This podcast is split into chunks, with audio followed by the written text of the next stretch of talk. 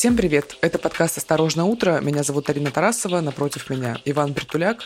И сегодняшний день, к сожалению, начинается с достаточно трагических новостей. Поговорим о том, что произошло в Ульяновске, о том, как обстоят дела в Приднестровье, потом вернемся в Россию, поговорим о том, что теперь рассказывают студентам под названием «История Украины». Также расскажем о новых заявлениях генпрокурора Игоря Краснова и главы Министерства иностранных дел Сергея Лаврова. Есть другие новости, но об этом чуть позже. Трагедия в Ульяновске произошла в детском садике Рябинка в рабочем поселке Вишкайма. Трагедия произошла во вторник днем, 26 апреля. Многие об этом писали. Естественно, самые свежие обновления появились. И вот о чем мы знаем доподлинно. Следственный комитет возбудил э, уголовное дело об убийстве на территории детского сада. Там погибло 4 человека. Как все происходило? Как сообщает телеграм-канал 112, воспитательница убиралась на крыльце, когда стрелок, человек с ружьем, Рустам Ахтямов, личность его установлена, установлено. Зашел на территорию, выстрелил женщине в руку. Пострадавшая побежала в здание, подняла тревогу. Женщина успела спрятаться, вторая сотрудница нет, и нападавший застрелил ее. После этого он пошел в комнату к детям, которые в это время спали, и застрелил двоих детей. Что известно о нападавшем? О нем рассказала в своем телеграм-канале уполномоченная по правам человека в России Татьяна Москалькова. Это убийца Ахтямов Руслан Рушанович. Ему было 26 лет. Он, собственно, житель Вишкайма. Это совсем небольшой населенный пункт, такой поселочек. Там живет всего лишь пять с половиной тысяч человек. И, собственно, убийца состоял на учете психической больницы. Такая, конечно, очень деталь еще более добавляющая трагедии этой всей ситуации. По предварительным данным, стрелял он из советского двуствольного охотничьего ружья, и при этом есть еще такая информация, что ружье это принадлежало другому человеку, год его рождения 54 и по информации источников, владелец этого оружия также убит, его тело нашли в карьере, и вот, собственно, в этом теле также обнаружили два выстрела, такая вот, в общем, очень, очень запутанная ситуация с ним. А, по словам знакомых, Ахтямов стрелок вел замкнутый образ жизни, он состоял на учете в неврологическом диспансере, на днях отметил день рождения 26 лет, после того, что произошло в детском садике, он а, выстрелил себя и, соответственно, покончил с собой. Стало известно, что семьям погибших из-за стрельбы в Ульяновском детском саду выплатят по одному миллиону рублей. Ну и наши соболезнования, конечно же. Сложная ситуация образовалась в Приднестровье. В Тирасполе заявляют о террористических атаках. В Киеве говорят о том, что это провокации. В России тоже говорят, что все это провокации. Но любопытная деталь. Ранее один из генералов российской стороны заявил, что в продолжение спецоперации необходимо идти в Южную Украину и далее освобождать Приднестровье, потому что там ущемляют русскоязычное население. Давайте разбираться. Приднестровье – это регион Молдовы, который фактически не подконтролен столице с 92 года. Они отделились. По молдавским законам территория на левом берегу Днестра с населением около полумиллиона человек называется автономным территориальным образованием с особым правовым статусом. Российская Федерация больше 20 лет уже держит в Приднестровье некое количество военных, 1700 человек на данный момент э, там находится. Часть из них входит в состав миротворцев, также они охраняют крупные склады склады боеприпасов. В конце января 22 года приднестровцы проводили учения с участием российских военнослужащих. Ну и на фоне обострения ситуации в Украине с 18 на 19 февраля там тоже проходили учения по проверке боеготовности моторизированных подразделений. Собственно, о каких э, вещах, которых называют терактами, идет речь? 25 апреля вечером э, Министерство госбезопасности Приднестровья в Тирасполе обстреляли из гранатометов, находили там пустые тубусы от гранатометов, взрывы были, выбиты были стекла. И утром Утром 26 апреля в поселке Маяк взорвали вышки, которые транслировали российское радио. Собственно, и была еще информация о том, что было нападение на воинскую часть в районе села Парканы, но подробностей об этом детальных нету. Сейчас в Приднестровье ввели красный уровень террористической угрозы, и, собственно, все находятся в состоянии боевой готовности, ждут, что же будет происходить дальше.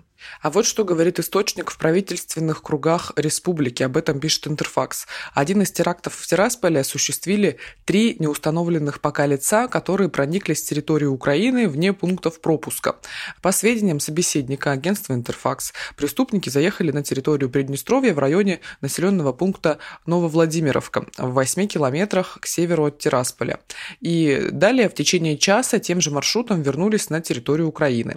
Этот же источник сообщил еще об одном инциденте в республике. Вечером 25 апреля на территории авиапарка Минобороны Приднестровья, примыкающего к аэродрому в Тирасполе, произошли два взрыва. Им в результате никто не пострадал.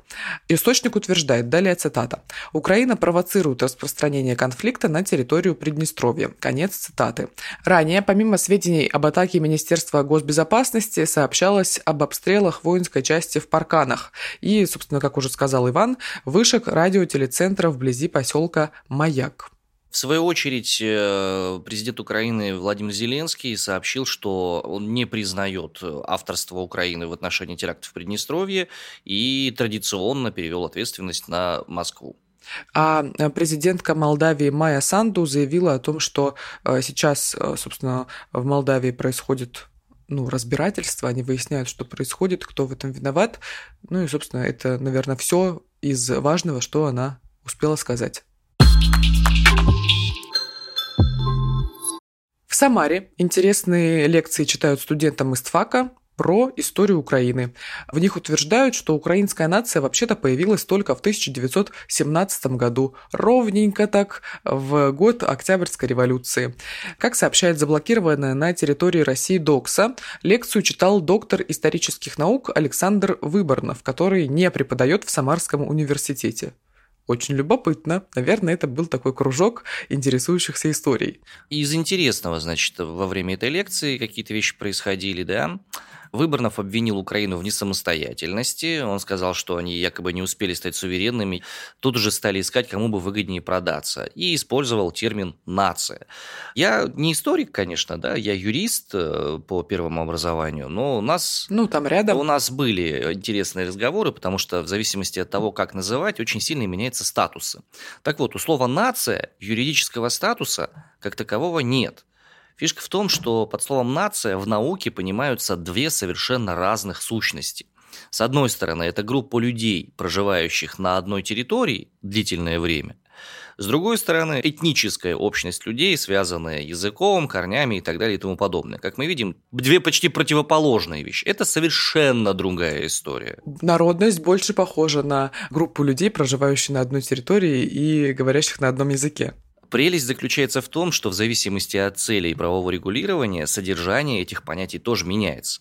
И утверждение по поводу того, что украинская нация взяла и появилась в 1917 году, как юристу, мне кажется, очень сильное утверждение, требующее действительно научного, скажем так, обоснования. Ну, знаешь, мы, поскольку затронули тему Украины, и вернее продолжаем ее, тут э, хочется рассказать нашим слушателям, что глава ДНР Денис Пушилин учредил медаль за освобождение Мариуполя.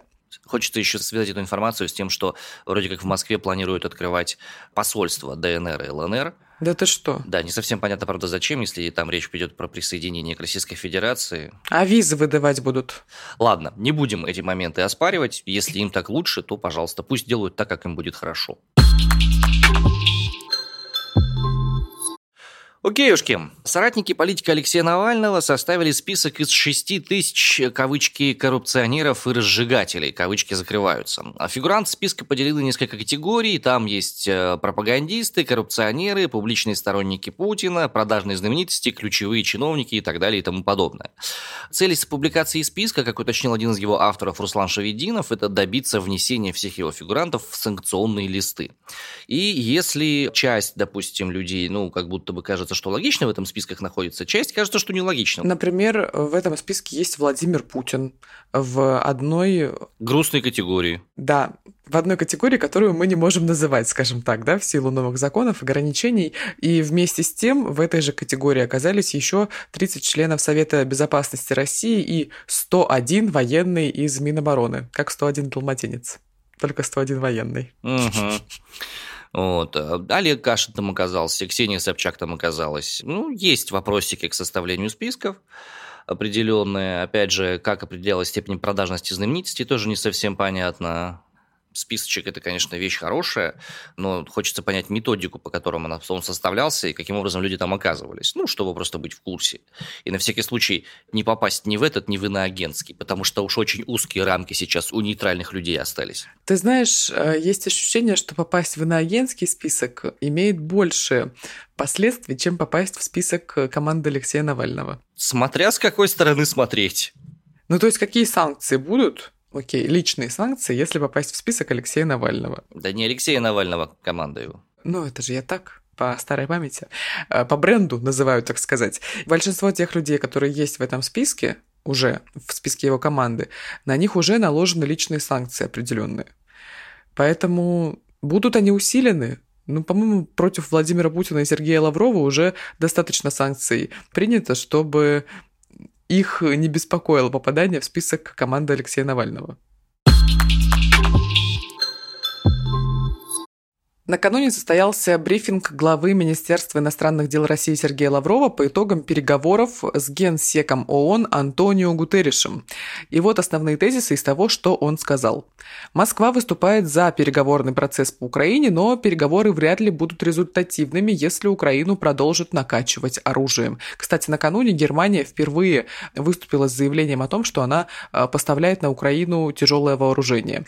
А далее, если Киев хочет результативных переговоров, переговоров ему следует поскорее ответить на переданные Москвой предложения по договору. Кстати, ранее Сергей Лавров по-моему, он также заявлял о том, что Украина нарушает стамбульские договоренности, минские договоренности, в общем, все нарушают.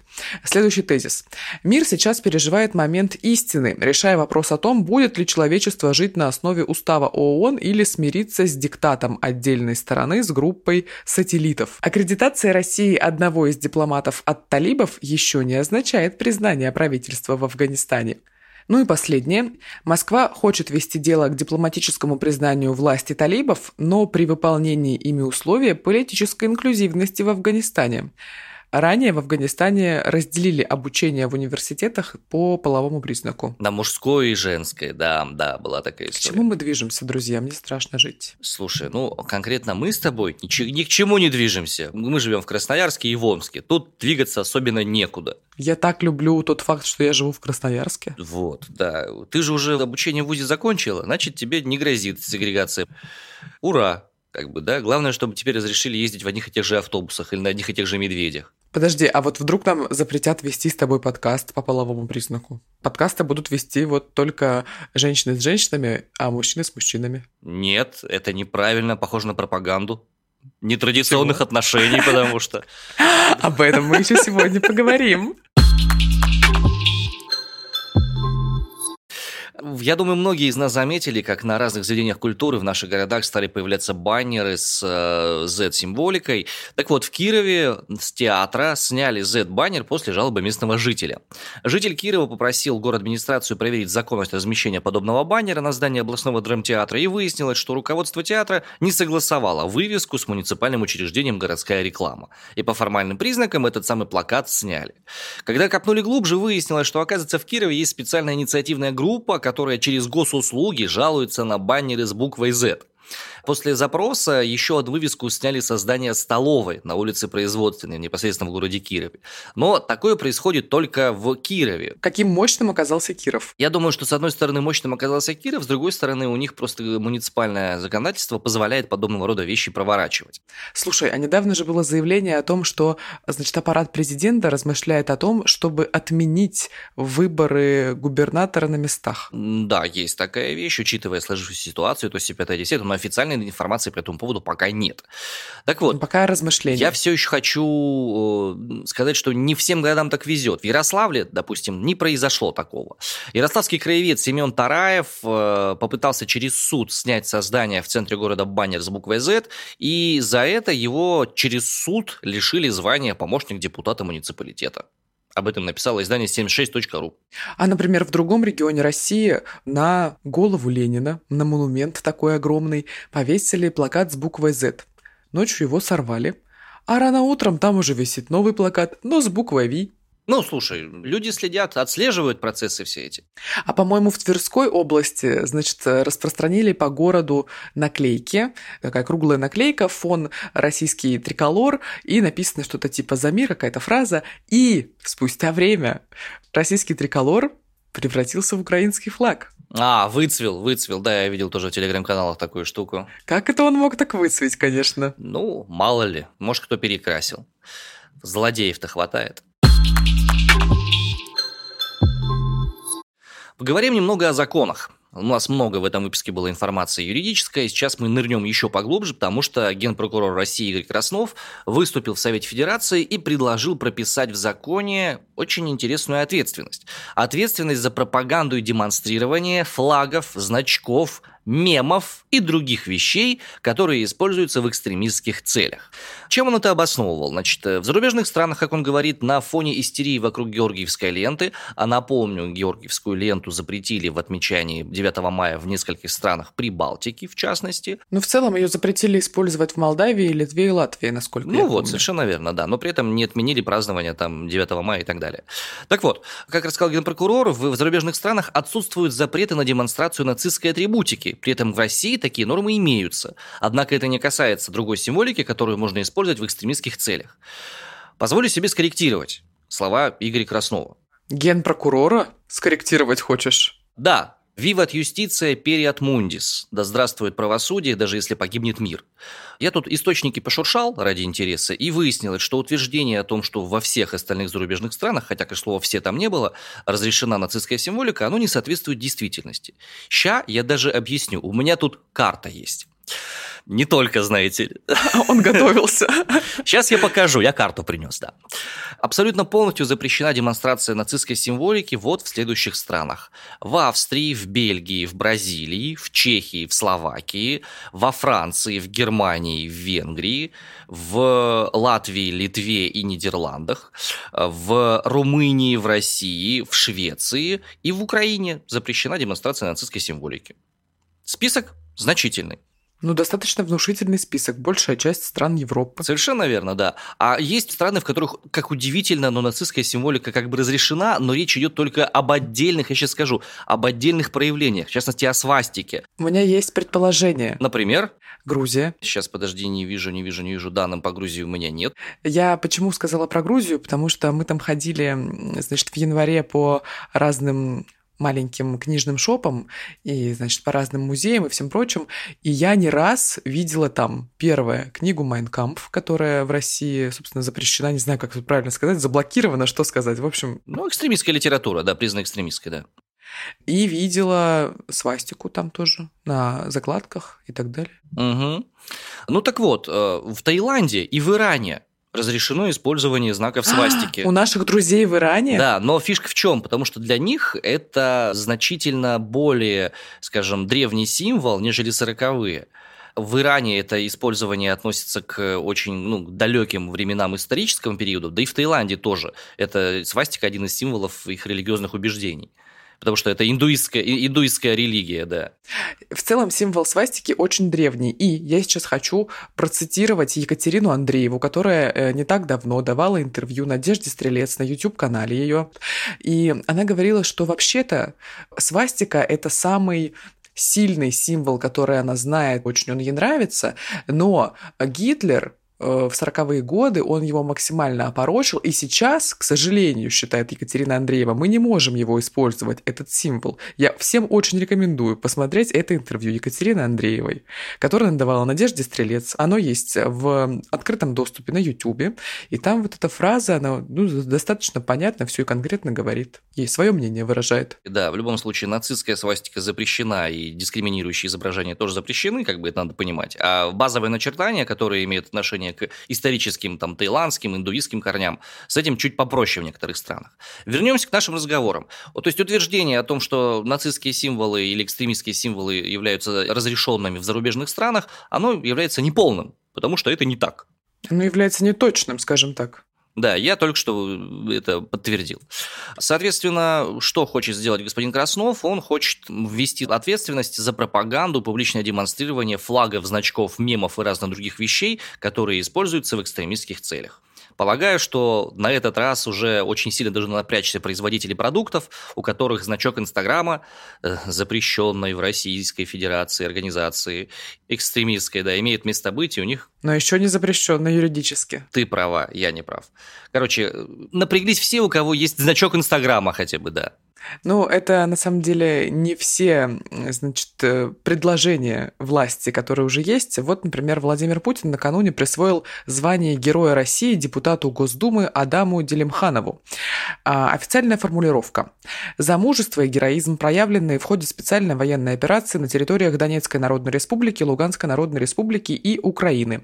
Здесь очень хочется напомнить, что не так давно, Адам Делимханов появлялся на видео со стороны Чечни, которые снимали в период, когда происходил весь этот процесс э, с семьей Янгулбаевых.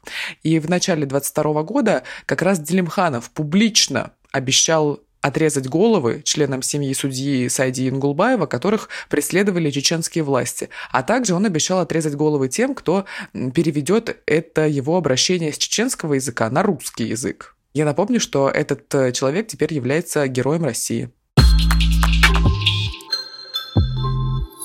Моя любимая новость, она у нас помечена в плане, значит, следующей фразой «Милонов не геи». Нежно-розовым цветом она у нас помечена.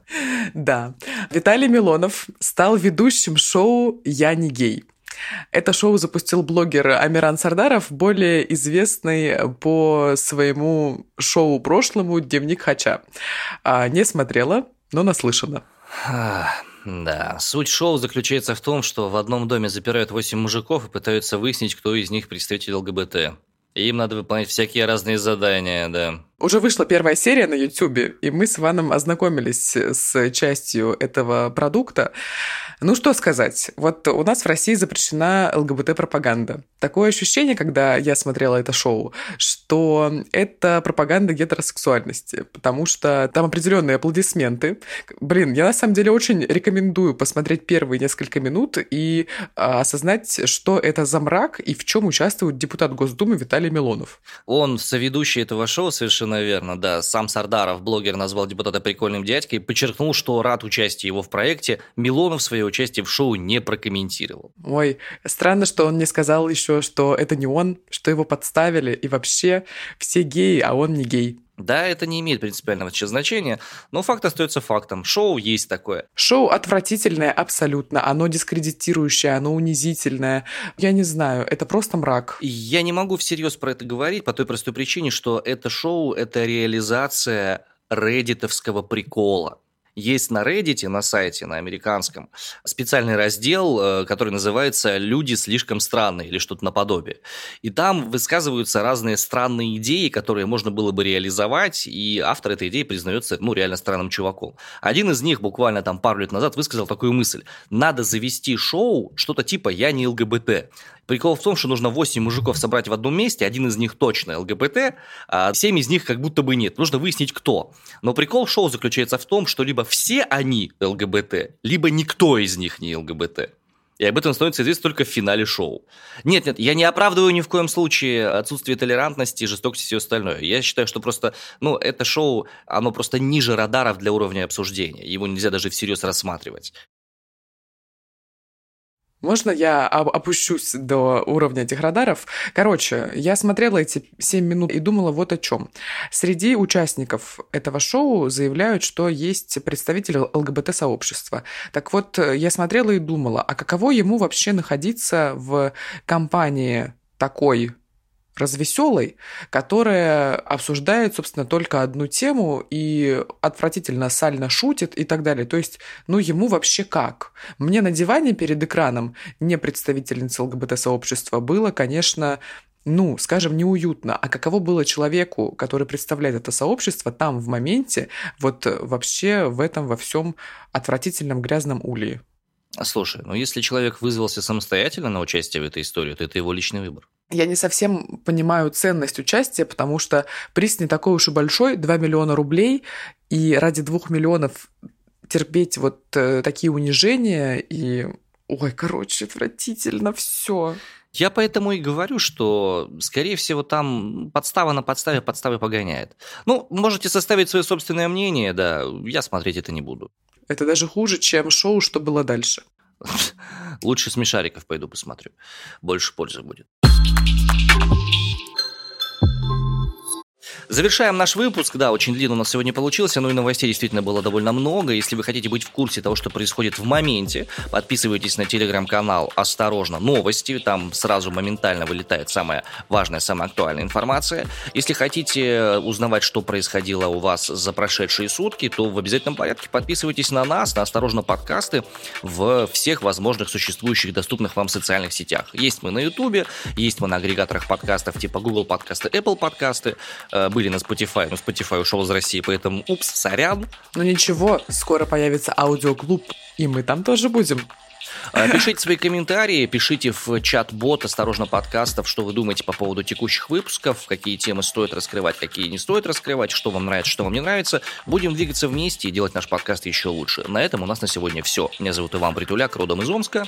Меня зовут Арина Тарасова, я из Красноярска. Всем пока, до завтра. Давайте, пока.